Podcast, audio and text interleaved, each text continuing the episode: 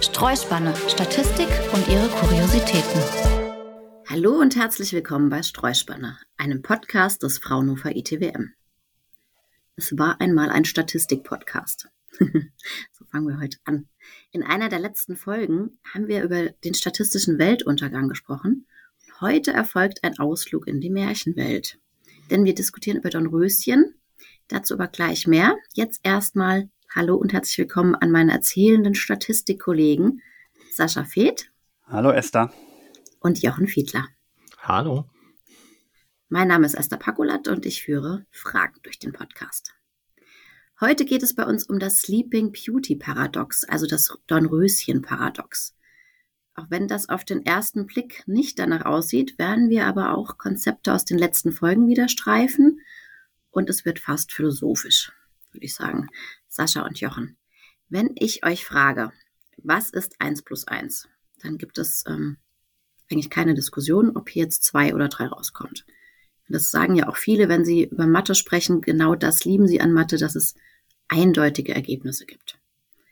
Heute haben wir aber ein Problem der Wahrscheinlichkeitsrechnung mitgebracht, welches so wirkt, als müsste es eine glasklare Antwort geben. Selbst wenn die Antwort kompliziert ausfallen könnte, dann kommt es aber doch wieder anders und es nimmt schon fast eine dramatische Wendung. Eine unlösbare Paradoxie in der Wahrscheinlichkeitsrechnung. Sascha, was ist das Märchenhafte oder ist das Paradox? Es gibt ja verschiedene Arten von Paradoxien, die weichen und die harten Paradoxien.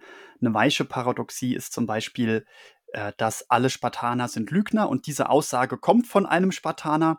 Und da haben wir aber es eigentlich immer damit zu tun, dass die Sprache unscharf formuliert ist. Aber über so eine weiche Paradoxie, die einfach nur an der Sprache scheitert, reden wir heute nicht. Nee, das geht tatsächlich ein bisschen tiefer hinein. Und das ist auch anders als das äh, Ziegenparadoxon oder Ziegenproblem, ähm, wo man nicht einfach im ersten Moment eine intuitive Antwort gibt, die, die sich dann als falsch herausstellt, so, äh, sondern wo man eben intuitiv unterschiedliche Antworten geben kann, für die man dann relativ gut argumentieren kann. Jochen, du hast es ja jetzt gerade kurz schon erwähnt. Wir haben kürzlich ja quasi so eine neue Kategorie aufgemacht, ein Streuspanner-Lexikon, und da haben wir das Z wie Ziegenproblem vorgestellt und veröffentlicht. Aber jetzt zurück zu unserem Sleeping Beauty Paradox. Ähm, das ist ja nochmal ein bisschen anders. Worum geht es da und was genau ist daran das Paradox? Ja, da müssen wir jetzt ein bisschen auf, äh, ausholen und die Situation möglichst klar erklären. Ähm, es gibt im Wesentlichen mehrere Formulierungen dazu, die alle recht ähnlich sind. Wir haben uns jetzt für eine Variante entschieden und das ist die folgende. Also Don Röschen, das Sleeping Beauty, hat sich dazu entschieden, an einem Experiment teilzunehmen.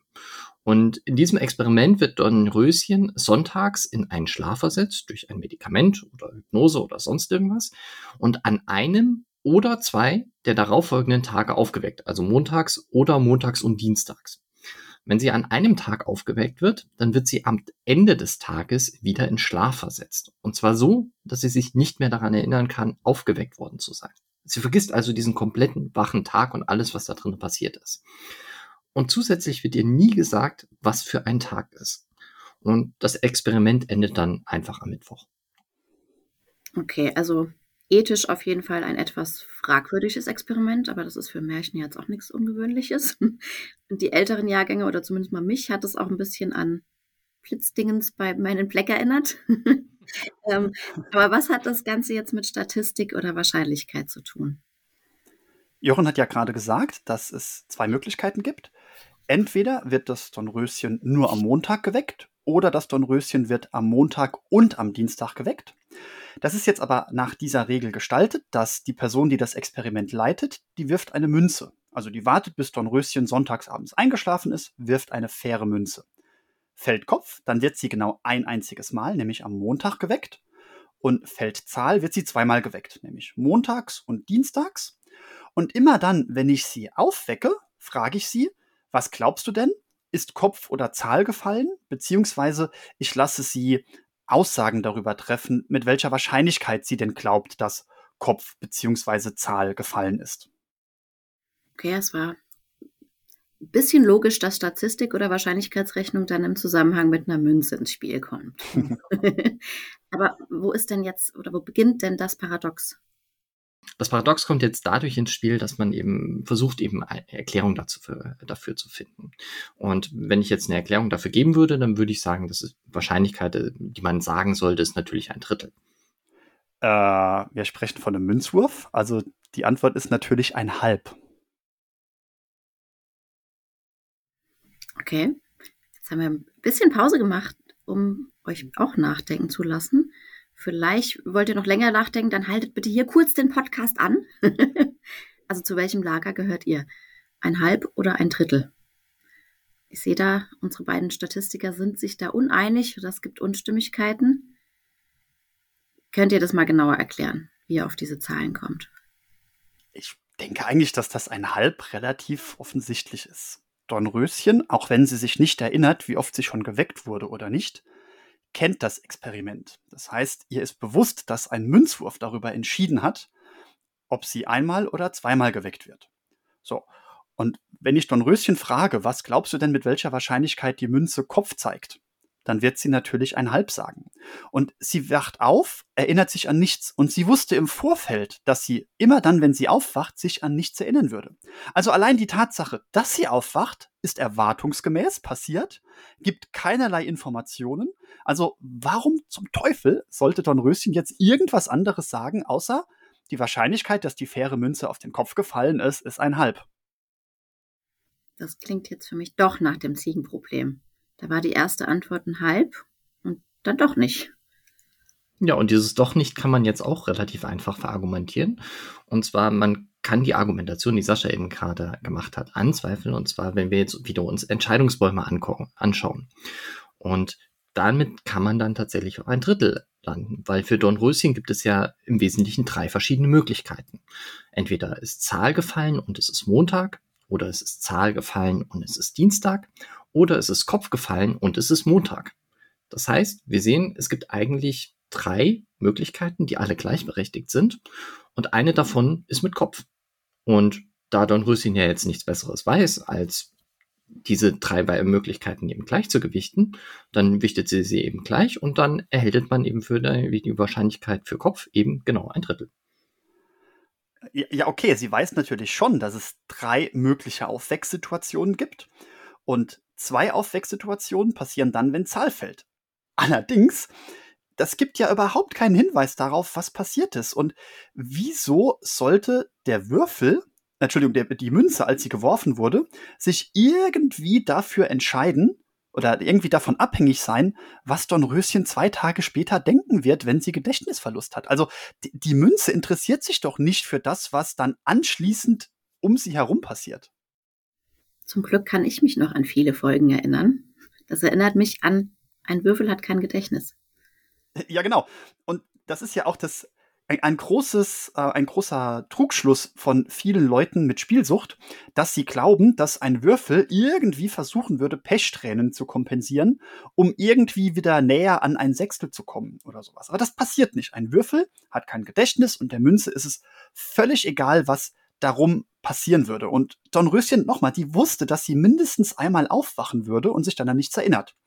Und wenn ich jetzt sage, sieh mal, ein Würfel ist gefallen, was denkst du denn, mit welcher Wahrscheinlichkeit ein Sechstel gekommen ist?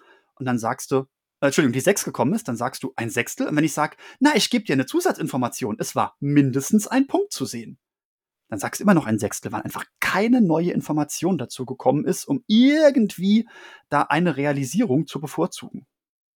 Ja, aber wenn man jetzt wieder ein Baumdiagramm denkt, dann widerspricht das genau den Wahrscheinlichkeiten, denen man im Baumdiagramm den Ästen zuordnet. Denn wenn dem so wäre, wie Sascha sagt, dann wären beide Pfade für Dornröschen gleich wahrscheinlich. Also der mit der einmaligen Aufwecken, so gut wie der mit dem zweimaligen. Und damit das passt, müsste die Wahrscheinlichkeit, dass Kopf kam, gegeben dass Montag ist, doppelt so hoch sein, wie die Wahrscheinlichkeit, dass Zahl kam, gegeben Montag oder Dienstag. Das muss man sich mal ein bisschen überlegen und hinschreiben, dann sieht man das recht schnell, dass das so ist. Und das liegt daran, dass es einfach, weil es im letzteren Fall zwei Möglichkeiten gibt, die nicht unterscheidbar sind und die in der Summe gleich der einen Möglichkeit für Kopf sein müssen. Das ist aber jetzt aus Don Röschens Perspektive schon irgendwie unsinnig. Also warum sollte sie das tun? Also zu diesem Urnenmodell. Wenn ich jetzt eine Urne mit drei Kugeln habe und eine ist weiß und zwei sind schwarz und dann wird eine Kugel gezogen und ich soll raten, welche Farbe wohl kommt, dann würde ich natürlich auch auf schwarz tippen.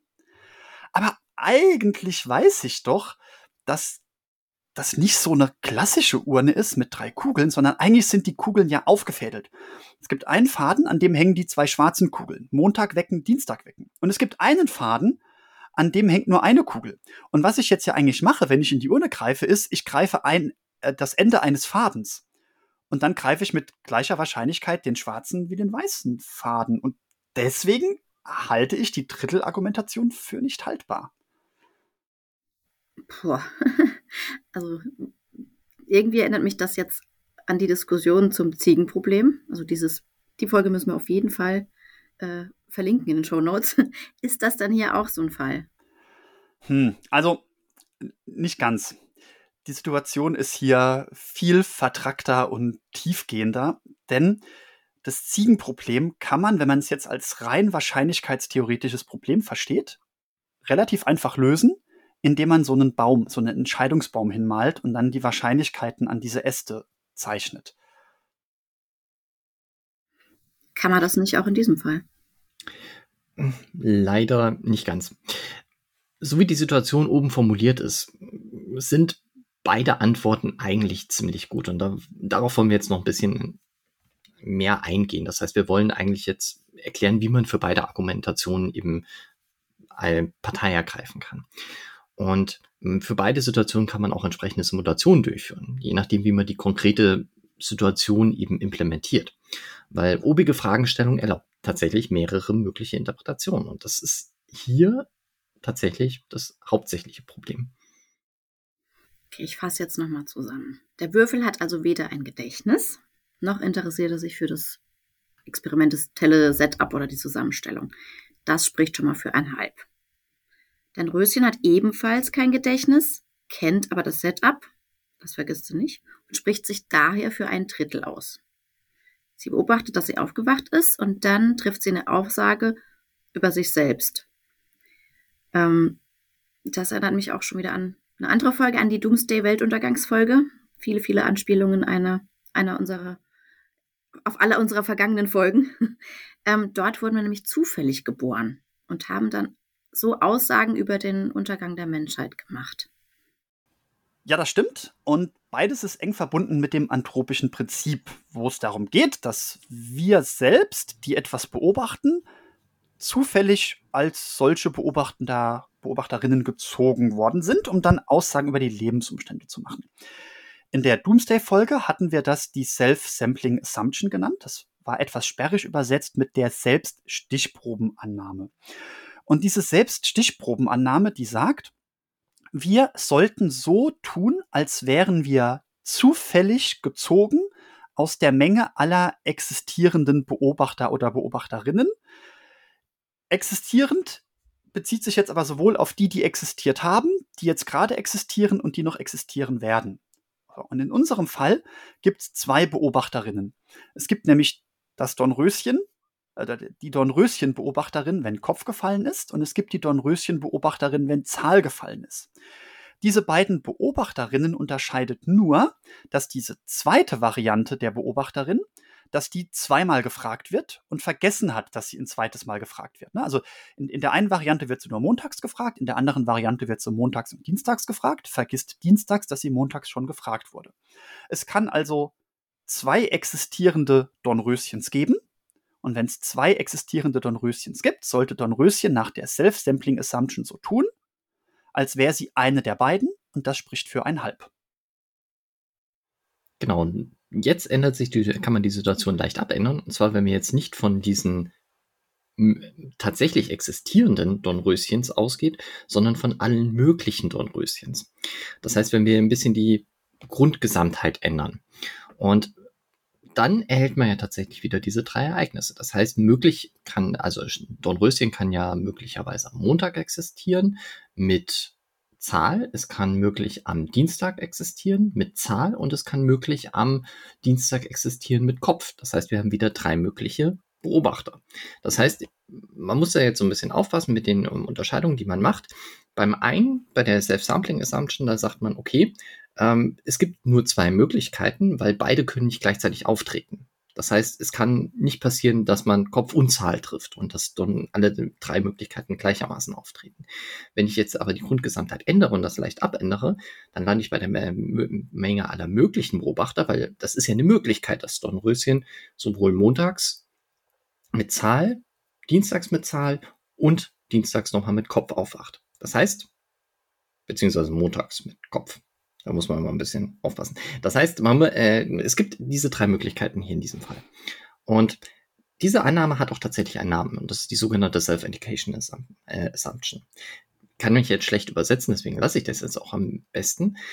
Ich will nur sagen, es gibt da in diesem Bereich dieser, dieses anthropischen Reasoning nennt sich das, Anthropic Reasoning, gibt es eine ganze Menge an Literatur auch. Das heißt, da gibt es auch Philosophen, die sich dann mit Wahrscheinlichkeitsrechnung damit befasst haben, unter anderem äh, so Leute wie Nick Bostrom, die dann auch eben versucht haben, dieses, ähm, dieses Paradox eben zu erklären. Und da gibt es auch verschiedene Literatur zu. Das heißt, man kann sich da eben auch sehr tiefgehend mit befassen, mit diesen Unterscheidungen. Man kann unterschiedlich stark für diese Assumptions argumentieren. Und ich erinnere mich, dass ihr bei der Weltuntergangsfolge keine großen Fans der Self-Sampling Assumption wart. Spricht das dann nicht dafür, dass die ein Drittel Position äh, in unserem Falle, ja, richtig ist jetzt das falsche Wort, aber spricht das nicht für die ein Drittel Position in unserem Falle? Mm, also es spricht weder zwangsläufig dafür noch dagegen. Wir hatten das bei der Doomsday-Folge ähm, kritisiert, weil in der Self-Sampling Assumption muss man die Referenzklasse angeben. Da hatten wir ja drüber gestritten, äh, ob wir jetzt da als mögliche Beobachter oder Beobachterinnen jetzt alles, was denkt oder alles, was äh, menschlich ist oder oder oder oder, was da also die Grundklasse ist. Und Dort haben wir die Self-Sampling Assumption abgelehnt. Das heißt aber nicht, dass man die jetzt immer und in jedem Fall ablehnt. Wenn man nämlich die Diskussion über die Referenzklasse sauber führen kann, dann ist das in Ordnung. Es gibt auch Situationen, wo man die Annahme sehr gut äh, verargumentieren kann und dann auch gute Erklärungen kriegt. Außerdem ist es jetzt so, nur weil ich die Self-Sampling Assumption, die jetzt hier für ein Halb sprechen würde, wenn ich die jetzt ablehne, bedeutet das nicht, dass ich dann automatisch die Self-Indicating Assumption, die für ein Drittel spricht, automatisch annehmen äh, muss. Genau, das ist tatsächlich ein mm, kleines Problem. Also es gibt viele gute Argumente für die Self-Sampling Assumption in vielen Situationen. Deswegen würde ich jetzt auch, wenn man mich fragen würde, welchen bei welcher beiden Annahmen ich generell eher zustimmen würde, dann würde ich auch sagen, die Self-Sampling Assumption liefert die besseren Ergebnisse in vielen Gedankenexperimenten. Ähm, zur Self-Indication Assumption kann man noch sagen, was die schönerweise macht beim Doomsday ist, dass sie diesen ähm, Wahrscheinlichkeitsshift, den man hat, dass sie den wegcancelt. Was ich damit meine ist, und zwar wir haben ja sozusagen ein, ein Vorherwissen und wir erheben Daten und dann shiftet sich die Wahrscheinlichkeit. Das heißt, dann passiert dann, das ist so, sozusagen die Bayesche Argumentation. Ich habe eine, eine Vorannahme, ein Wissen, was ich über die Welt habe, dann kriege ich einen Datenpunkt rein, dann update ich mein Wissen.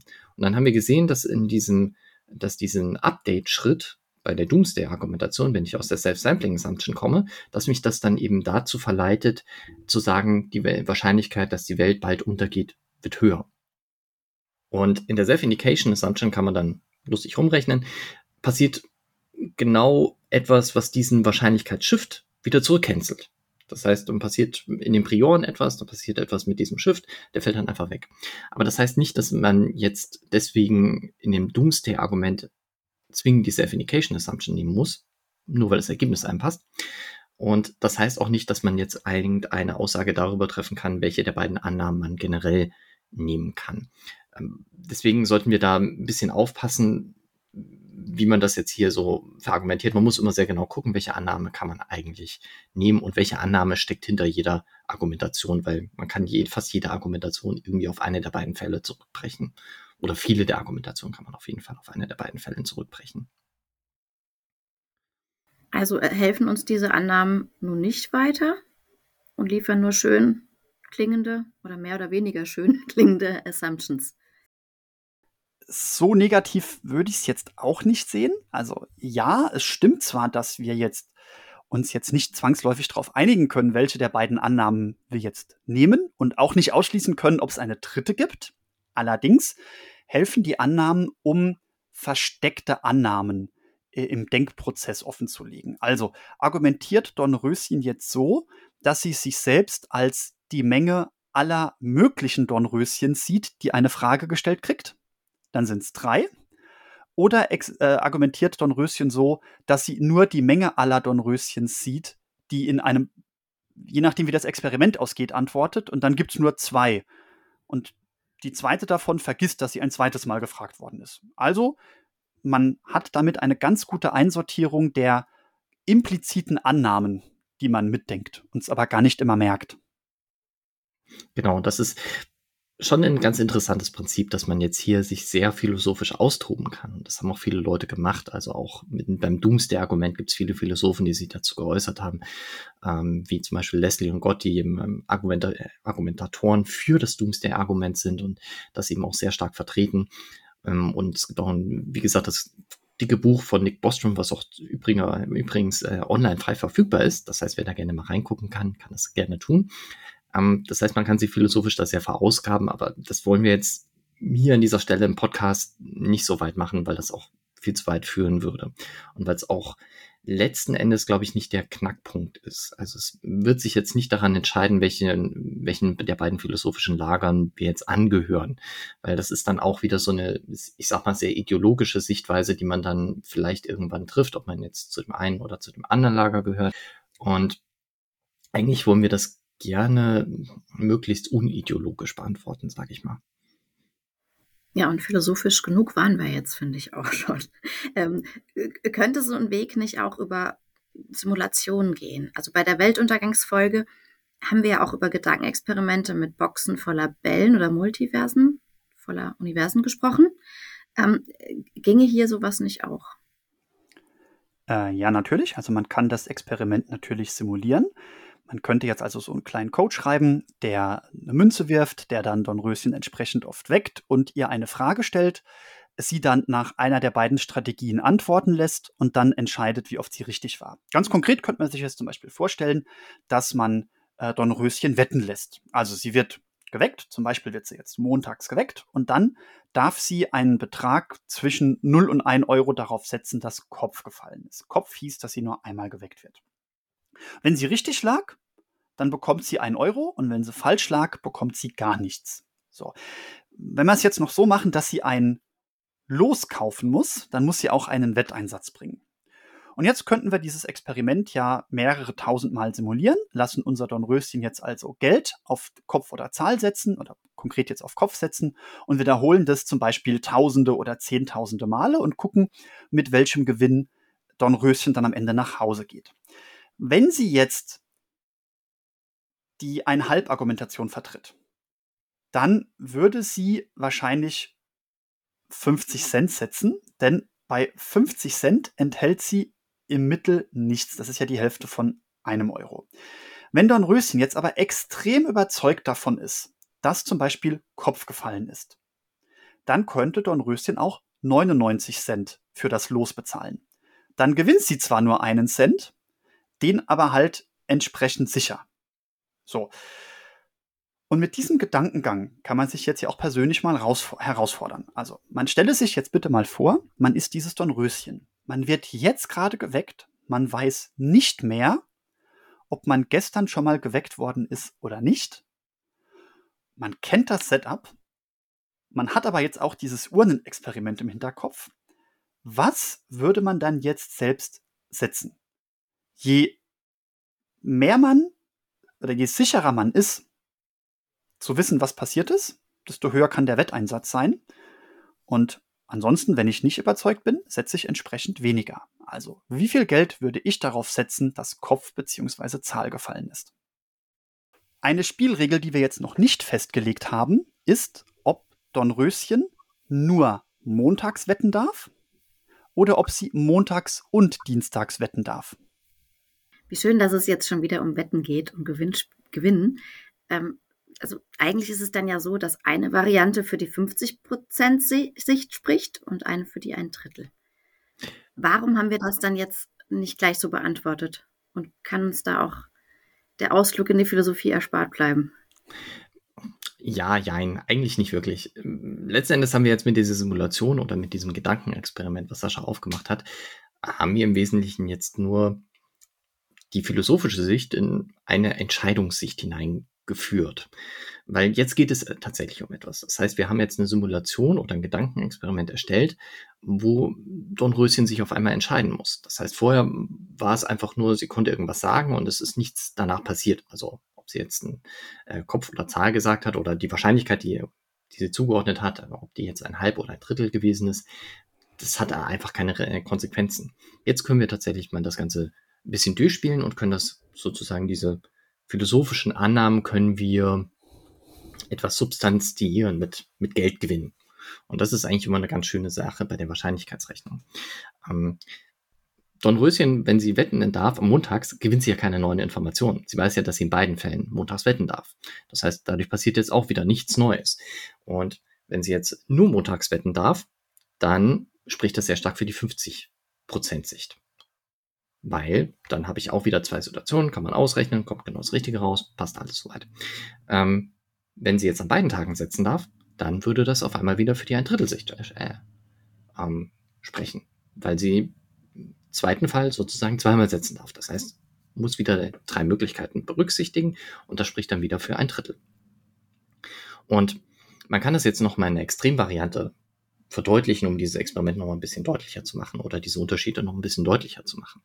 Wenn wir jetzt Dornröschen nicht insgesamt ähm, maximal zweimal wecken würden, sondern insgesamt 100 Mal wecken würden, dann würde sich diese Wahrscheinlichkeiten, dann würde man sehen, wie sie, was, oder dann sieht man genauer, was hier in diesem Fall passiert. Das heißt, wir wecken sie eben ähm, einmal montags, wenn Kopf fällt. Und wenn Zahl fällt, dann wecken wir sie montags, dienstags, mittwochs und die darauffolgenden 97 Tage. Also ziemlich oft. Sehr langes, sehr hässliches Experiment für Dornröschen. Aber wir können das ja im Gedanken einfach mal durchgehen. Wenn sie jetzt wetten würde, das heißt, wenn sie jetzt nur montags wetten würde, sieht man wieder sehr schön, das spricht für die 50%-Sicht. Wenn sie jetzt an jedem Tag wetten würde, naja, dann spricht das jetzt auch nicht mehr für ein Drittel, sondern dann spricht das jetzt auf einmal für 1 durch 101 Wahrscheinlichkeit, die sie zuordnen würde. Das kann man jetzt auch wieder ausrechnen, indem man jetzt sagt, okay, was sollte sie setzen oder maximal setzen? Und da gucken wir an, wie die Erwartungswerte sind. Das heißt, wo ist der Erwartungswert bei Null? Und alles, was sozusagen uns einen positiven Erwartungswert aus John Röschens Sicht gibt, macht für sie Sinn, weil sie möchte ja möglichst auf lange Sicht gewinnen oder sie möchte ihre Wahrscheinlichkeit erhöhen, möglichst was zu gewinnen. Und dann lohnt sich das, äh, und dann sollte sie eben auf die 1 durch 101 Positionen setzen. Und das entspricht eben genau der ein Drittel Position im kleineren Setup, also nicht in dieser Extreme Sleeping Beauty Variante. Dieses Extrem erinnert mich auch an das extreme Ziegenparadoxon, wo nicht ein Tor, ähm, wo es nicht ein Tor ist, sondern 100 und der Moderator dann nicht ein falsches Tor, sondern gleich 98 falsche Tore aufmacht.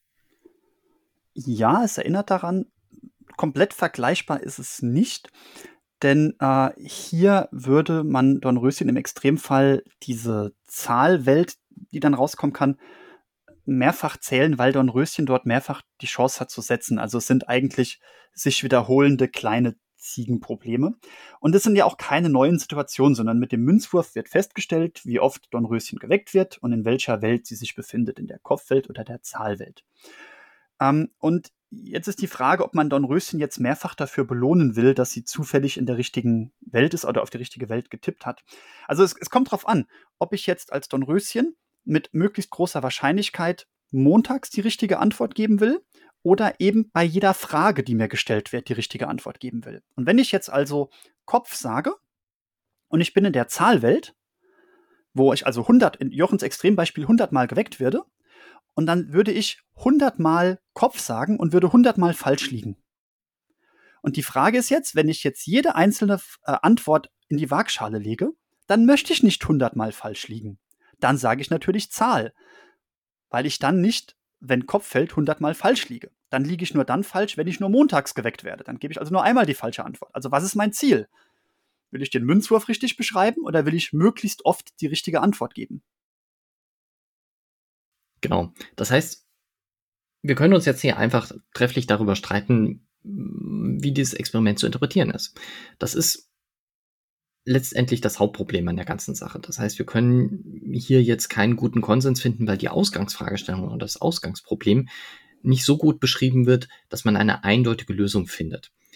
Ähm, beim Ziegenproblem haben wir auch gesehen, das gibt es auch so einen kleinen Trick an der Sache. Das heißt, wenn das eindeutig formuliert ist, dann ist die Lösung auch eindeutig, aber da gibt es immer die kleine Hintertür darüber, dass man nicht weiß, was der Moderator eigentlich vorhat.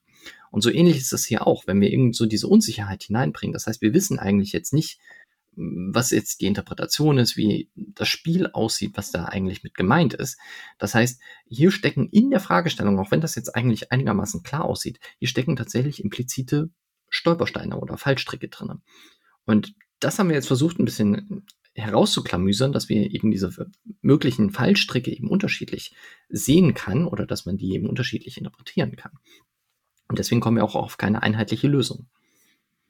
Also welches Experiment richtig ist, es lässt sich wieder nicht entscheiden. Das stimmt. Wir haben hier jetzt wieder Wahrscheinlichkeiten an Entscheidungen gekoppelt. Oder wir, wir treffen eine Entscheidung, wir treffen eine Aussage basierend auf einer Wahrscheinlichkeit mit unter einem bestimmten Informationsstand. Die ganze Wahrscheinlichkeitsrechnung ist ja deshalb entstanden, weil Adelige wissen wollten, wie sie sich damals möglichst geschickt in einem Glücksspiel verhalten. Also auf welchen Ausgang sollen sie tippen, ähm, was sollen sie wetten, was jetzt als nächstes bei den Würfeln oder die nächste Karte, was wird die voraussichtlich zeigen. Und das sind klar definierte Situationen mit ganz klar umrissenen Spielregeln und die Entscheidung, die ich treffen will, ist relativ einfach. Ich möchte möglichst meinen Gewinn bei der nächsten Karte maximieren. Aber wir haben jetzt hier herausgearbeitet, dass die Situation hier uneindeutig ist, dass man ganz genau aufpassen muss, welche Frage man stellt, welchem anthropischen Prinzip man sich dann unterwirft. Und deswegen gibt's unterschiedliche Wege jetzt, sich zu entscheiden. Und davon ist jetzt keine eindeutig richtiger als die andere. Genau. Das heißt, das eigentliche Problem ist die Formulierung und das, was damit gemeint ist. Weil eben da implizite Ungenauigkeiten mitschwingen. Das heißt, welche Referenzklassen hat man, welche Entscheidungen muss Dornröschen letzten Endes treffen. Weil oben, wie gesagt, wir können Experimente angeben für die eine oder für die andere Sicht. Das ist kein Problem. Da kann man jetzt natürlich drüber streiten, ob die Experimente jetzt gleichberechtigt sind oder ob die Spiele jetzt gleich fair sind kann man alles drüber streiten, aber das gibt die Fragestellung oben nicht her. Das heißt, wir wissen, wir wissen es einfach nicht. Wir können natürlich fragen, was ist damit gemeint oder was sollte damit gemeint sein, aber soweit würde ich es gar nicht treiben wollen, weil es einfach, weil es einfach irgendwann zu weit geht und weil man sich dann vielleicht auch dann zu sehr verhaspelt in irgendwas und dann zu viel hineininterpretiert in gewisse Dinge. Okay, also wenn wir uns jetzt nicht klar entscheiden können, eine letzte Frage. Welche philosophische Position würdet ihr jetzt hier beziehen? Super schwere Frage. Ich habe ja in der ersten Hälfte ganz klar für das einhalb ähm, mich ausgesprochen. Würde also, wenn ich jetzt Dornröschen wäre, würde ich ein Halb sagen. Aber völlig klar, während ich das ein Halb sage, hätte ich ein total schlechtes Bauchgefühl, weil ich denke, ähm, erwarten die Experimentatoren von mir jetzt, dass ich, dass ich möglichst die richtige Wahrscheinlichkeit formuliere? Oder ähm, gucken die mich jedes Mal schräg an, wenn ich die falsche Antwort gebe und im Extremfall werde ich hundertmal schräg angeguckt. Na, das will ich ja auch nicht. Also, ich würde wahrscheinlich ein Halb sagen, hätte aber im Bauchgefühl so, so eine gewisse soziale Erwünschtheit, doch eher ein Drittel zu sagen. Ja, es ist äh, ganz lustig gewesen eigentlich. Als wir das erste Mal über die Folge geredet haben, war Sascha relativ davon überzeugt, dass es ein Halb war und ich habe im ersten Moment intuitiv gesagt, ein Drittel. Und dann habe ich ein bisschen recherchiert, dann bin ich auf ein Halb abgebogen, dann habe ich noch mehr gelesen, dann bin ich wieder auf ein Drittel abgebogen. Und mittlerweile, keine Ahnung. Es ist schwer, äh, schwer zu sagen, was man da jetzt nehmen würde. Also ich finde die Argumentation oder die Interpretation am charmantesten, dass man sagt, okay, äh, man kriegt eigentlich keine neue Information und deswegen ist man in der eine Halbwelt. Das ist für mich momentan so mein Stand. Deswegen würde ich mir, wenn ich mich entscheiden müsste, aus welchen Gründen auch immer, ich würde ein Halb sagen, auch wenn ich weiß, dass es letzten Endes konsequenzlos ist. Sie lebten glücklich und zufrieden bis an ihr Lebensende mit diesen Unsicherheiten. Also ich liebe ja Märchen und Gedankenexperimente, aber heute war schon, schon arg viel und arg philosophisch. Wie gut, dass wir morgen, selbst wenn wir uns nach dem Aufwachen nicht mehr dran erinnern sollten, hoffentlich immer noch unsere Aufnahmen haben. wir hoffen, ihr schaltet auch beim nächsten Mal wieder ein, wenn wir euch Statistikgeschichten erzählen oder über Märchen aufklären. Ähm, es geht vielleicht auch mal nicht um Ziegenprinzessinnen oder den Weltuntergang, also ziemlich sicher. Abonniert dazu gerne unseren Podcast. Ebenfalls, falls märchenhaft, traumhaft wären, Likes oder das Teilen auf Social Media. Und wenn euch selbst Statistikphänomene in den Medien auffallen, seien es auch Märchenbücher oder die, die realen aktuellen Medien, über die wir sprechen sollen, ähm, gerne bei uns melden. Also es muss muss weder um Phänomene mit Prinzessinnen oder Ziegen gehen. Darf aber spannend sein. Danke an euch beiden, Sascha und Jochen. Danke euch fürs Zuhören und bis zur nächsten Streuspanne-Folge. Bis zum nächsten Mal. Tschüss.